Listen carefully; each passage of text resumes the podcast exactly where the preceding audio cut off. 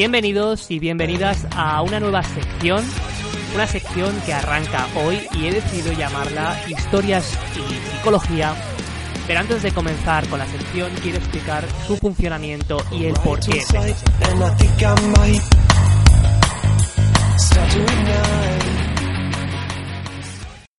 Como todos y todas sabéis, yo soy psicólogo y ejerzo como tal. Y como psicólogo considero que el poder que tienen las historias para hacernos llegar o transmitirnos una idea o un concepto que si se aborda de una manera más racional puede ser complicado, a través de la historia es más fácil asimilarlo porque llega a tocar esa parte emocional que todos y todas tenemos en nuestra vida o en algunos momentos de nuestra vida vamos a pasar por situaciones que si se abordan de una manera más emocional o si nos hace llegar de una manera más emocional, podemos, en primer lugar, aprender a identificarlo. Con esta idea, que como digo es mi opinión, pero aparte está sustentada por muchos estudios, que si os interesa os los puedo hacer llegar, empiezo esta nueva sección. Con esta idea lo que pretendo es crear una sección de vídeos y podcasts que nos permitan entender algunos aspectos psicológicos, pero trabajados de una forma más emocional, pero ante todo más divertida. Porque quiero que sea una sección que sea más relajada, tanto para vosotros como para mí, que os permita distraeros un poco, porque al fin y al cabo vamos a ver historias que son traídas de cómics y no solo de cómics, sino también traeré películas y series, pero además os sirva para aprender. Aprender, como digo, a identificar aquellas partes o aquellas situaciones que podéis estar viviendo o personas de vuestro entorno para aprender a reconocerlas a través de estos personajes, identificarlas, saber qué les pasa y, en segundo lugar, pues hablaremos de ellas. El funcionamiento de esta sección va a ser siempre el mismo. Como digo, yo hablaré de una historia que esté ocurriendo en un cómic, en un libro, en una serie incluso. Más adelante traeré series para que hablemos lo que les ocurre a los personajes, por qué les está sucediendo eso y qué podrían hacer para solucionar esa situación. Destacaré dos o tres componentes clave de esta historia y en tercer lugar hablaremos de ello. Entendido esto, el funcionamiento de esta sección, vamos a empezar con la primera historia que tiene que ver con Peter Parker o Spider-Man. Vamos a arrancar con la sección.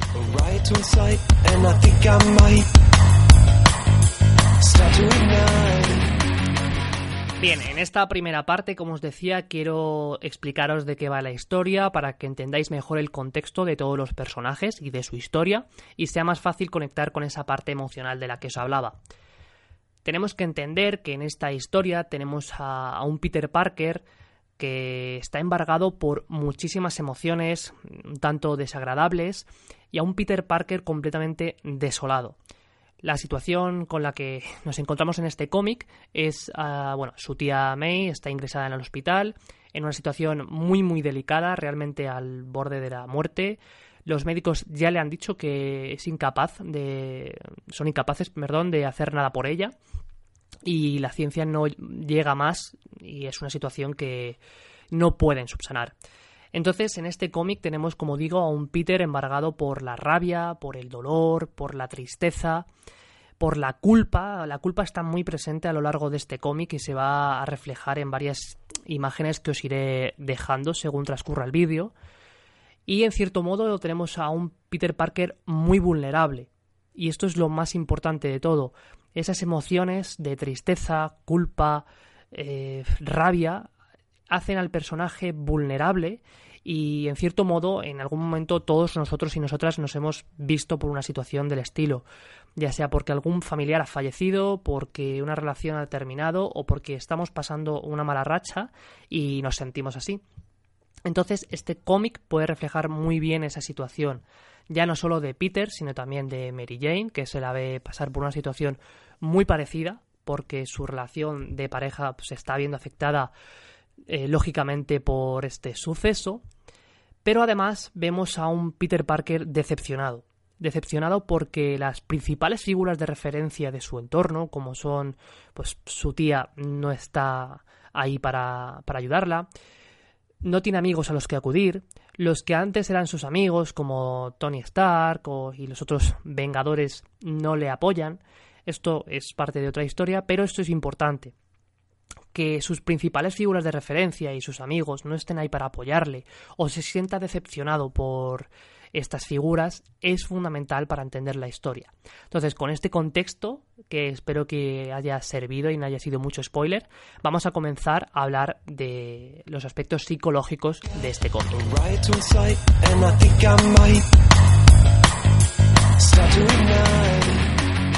Bien, en esta historia voy a destacar dos aspectos. El primero, el aspecto relacional y el segundo, el aspecto emocional. Primero voy a hablar del aspecto social o relacional. Tenemos que entender que en esta historia es lo que decía antes, hay figuras de referencia muy importantes en la vida de nuestro protagonista, de, de Peter Parker. Y son figuras que para él son muy importantes y son figuras de apoyo a lo largo de su vida.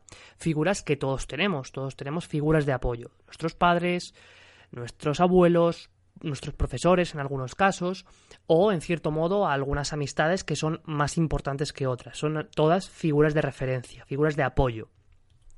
En esta historia, ya para empezar, tenemos a su tía que mm, no está y está a punto de morir, lo cual supone una primera pérdida de esa figura de referencia.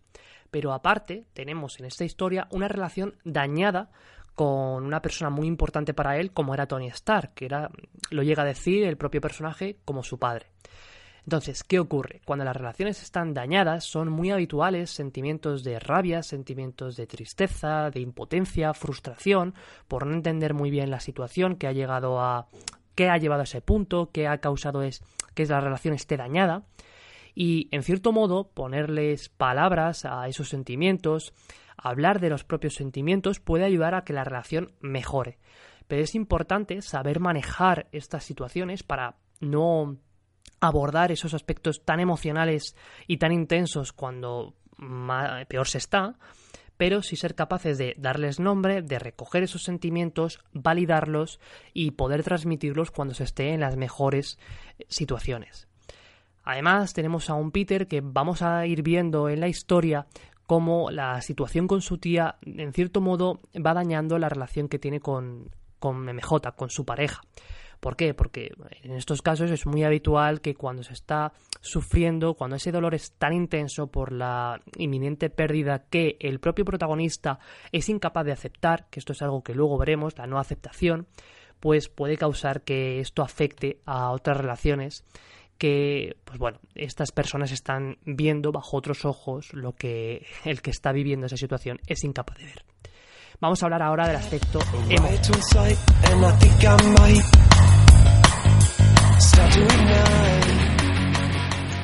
Bien, y ahora vamos a hablar del aspecto emocional, del que me gustaría destacar tres aspectos fundamentales o tres emociones más características en esta historia. Una, la tristeza, dos, la rabia y tres, la culpa, a la que le voy a dedicar especial atención. En primer lugar, la tristeza suele ser la emoción más característica, el sentimiento más característico cuando se dan estos procesos de duelo o de pérdida de seres queridos y de relaciones. Quizás sea porque la tristeza es lo más visual, lo más, digamos, característico de estos procesos, pero hay más. Me gustaría de la tristeza destacar que no tiene por qué estar asociada siempre al llanto, a llorar, porque muchas veces puede la persona no llorar y manifestarlo o expresarse por otros métodos, otras vías, como la escritura, los dibujos o varias formas que al fin y al cabo tienen esa misma utilidad. Primero, recoger o validar esas emociones, reconocerlas como propias y segundo, ventilarlas, expresarlas, algo fundamental cuando se está pasando por estos procesos. Pero llorar no deja de ser un acto sanador, un acto reparador que sin duda tenemos que hacer y no hay que reprimirlo. Realmente lo perjudicial o lo que no sería beneficioso sería reprimir el llanto, reprimir pues esas emociones que están dentro de nosotros y en cierto modo tenemos que desmitificar esos mitos como que no tenemos que llorar, no tenemos que dejarnos ver llorar o que los hombres no tenemos que llorar. Eso, como digo, son mitos y no ayudan nada a sanar estos procesos. Sobre la rabia, me gustaría también dedicarle atención porque está muy presente en esta historia.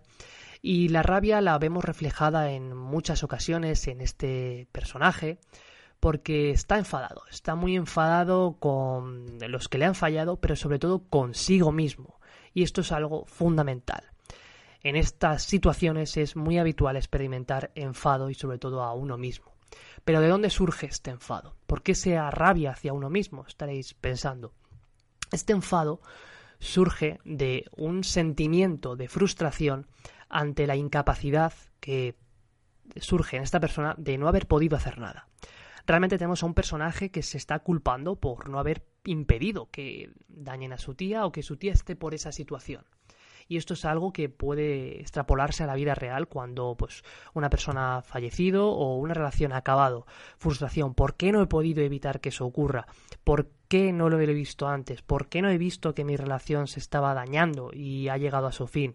Pues como digo, la rabia puede, puede perjudicar o puede ser muy habitual en estas situaciones, pero si no se maneja, puede sin duda complicar el proceso de duelo es habitual a la que hablamos de la tristeza y la rabia, pues cuando se están viviendo estos procesos, entender que la situación de desamparo eh, va a ser habitual, el pensar que se es incapaz de vivir sin la otra persona va a ser muy habitual y por último dirigir la rabia hacia la persona que ha fallecido o a la pareja que ha finalizado la relación, en caso de que la haya finalizado tanto la otra persona como nosotros mismos, es muy característico, el sentir rabia hacia la otra persona. Y esto no tiene nada de malo, pero, como digo siempre, si no se maneja adecuadamente puede complicar este proceso y, digamos, limitarnos en nuestra vida y no dejarnos avanzar. Ahora, por último, voy a hablar de la culpa, que me gustaría dedicarle mayor atención. Realmente esto es algo que he visto muy reflejado y si tengo que destacar un sentimiento que prevalece a lo largo de toda la historia, es la culpa. Tenemos a un Peter, como digo, desde el principio, eh, culpándose constantemente por no haber impedido esa situación. A un Peter culpándose por todo lo que ha sucedido y que se debe todo a él. Y esto es algo que eh, sin duda es fundamental en estos casos. La culpa. La culpa va, puede surgir, puede aparecer, puede embargarnos y puede, en cierto modo, nublar nuestro juicio a la hora de salir de esta situación. La culpa, al fin y al cabo, en muchos casos puede deberse a hechos que pueden ser objetivos, pero en muchos casos se debe a hechos subjetivos. Pero no podemos, en cierto modo, decir, vale, pues sigue estos, estos consejos para manejar tu culpa. No, porque la culpa de una persona en concreto ante una situación se puede deber a algo puntual a otra persona se puede ver a múltiples factores y en uno ser plenamente objetivo puede ser real pues, que se sienta culpable porque los hechos lo demuestran y habría que realizar un trabajo terapéutico con esa persona muy distinto a la culpa que siente una persona que cuando vemos lo que le pasa, cuando analizamos lo que le pasa, eh, vemos que realmente pues, puede ser más irracional que otra cosa y que sin duda va a tener un trabajo distinto.